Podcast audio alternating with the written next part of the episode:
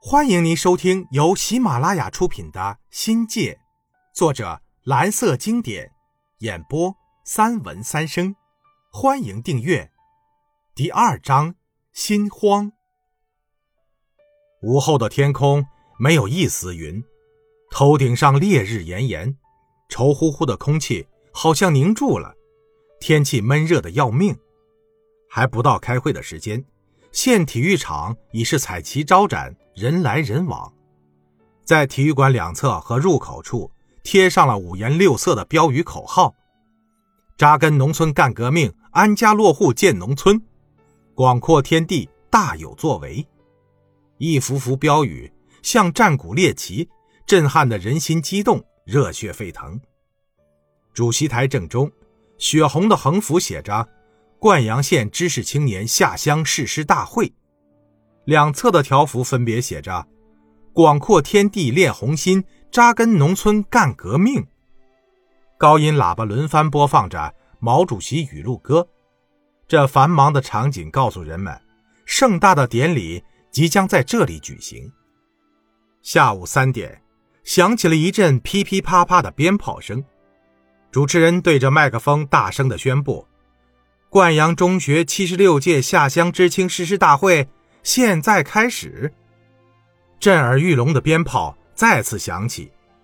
主席台左侧的一位漂亮女生对着麦克风领头高呼口号，浑圆洪亮、激昂的口号声一下子就把大会推上了高潮。口号声过后，知青办的蒋忠民主任讲话，人是瘦小了一点，但语言铿锵。腔圆气正，引来了一次次热烈的掌声和激昂的欢呼声。随后，学生代表上台宣读签了字、摁了手印的决心书，那信誓旦旦的承诺让人血脉喷张。这是县里有史以来最大的一批下乡知青，场面火爆，气氛壮观而又热烈。可我怎么都激动不起来，低沉的情绪中。还有一种被遗忘的伤感。按属地所管的政策规定，我从观音阁中学毕业，就得回观音阁公社插队落户。我本不想来掺和，在家睡大觉，对不属于我的这个誓师大会可以不屑一顾。母亲说：“去，为啥不去？人家不认，咱认。”这是母亲的气头话。但巧的是，县城七十六届知青。全部安置在我插队的地方，观音阁。这就是上天有意捉弄我了。由于超龄的原因，我没能跟我的初中同学一块上县高中，潜意识里产生出低人一等的感觉，羞愧的都懒于跟他们交往。现在，命运又让我不得不面对他们，因为不属于一个序列，就有了身份和地位的差别。同样是县城的知青。人家是城隍贵子，我是下里巴人；人家是善达天下，我只能舍生取义。那种再次被放逐而产生的失落感和无助感，比当初被迫到乡下读书时更加强烈。大会在隆重热烈的气氛中结束了。会后，全体师生组成浩浩荡荡的队伍，敲锣打鼓，来到了县政府大院。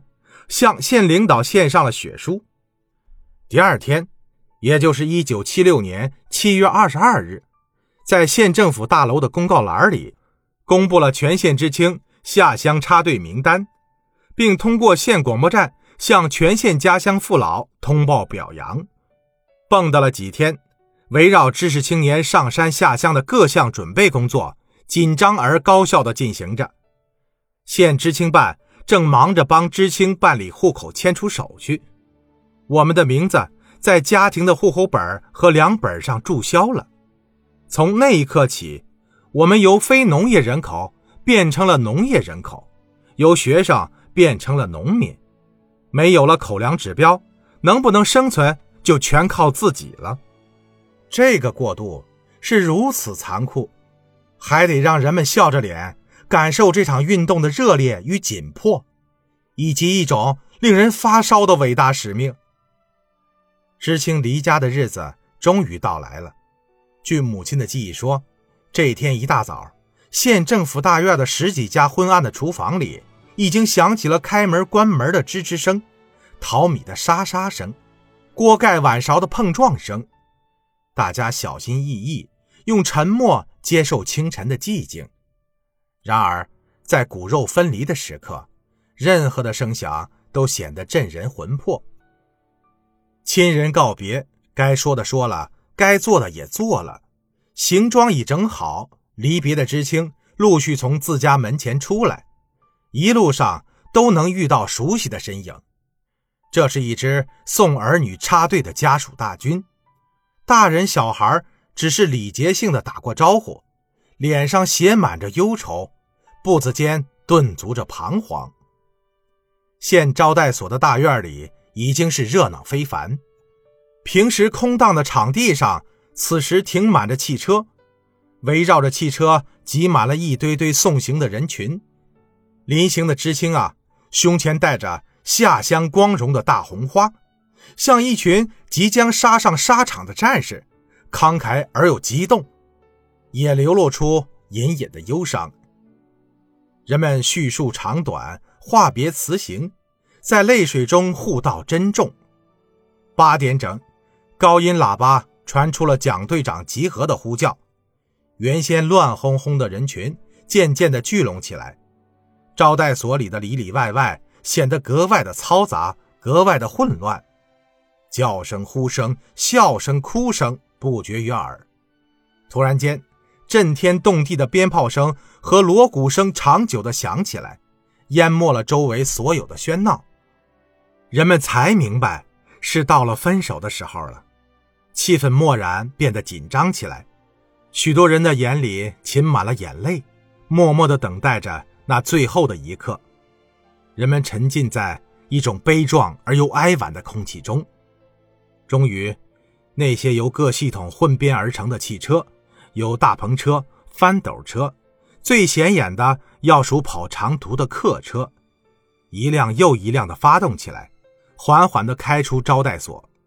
送行的人也跟着汽车慢慢地走着，又是招手，又是喊话，与车上的人做最后的话别。渐渐的，汽车开得稍稍快了些，一些跟着的人。不得不停下脚步，马达在低沉的轰鸣，满载着知青的汽车在广播车的引导下，沿着县城主干道绕城缓缓而行。不断有人从路边扔下一串串鞭炮，沿途经过的一些主要路口也不时响起机关单位送行的鞭炮声。整座县城沸腾起来了，人们纷纷涌上街头，站在路的两旁。目睹这空前的盛况，也记下了令人难忘的日子。一九七六年七月二十六日。听众朋友，本集已播讲完毕，欢迎订阅，精彩继续。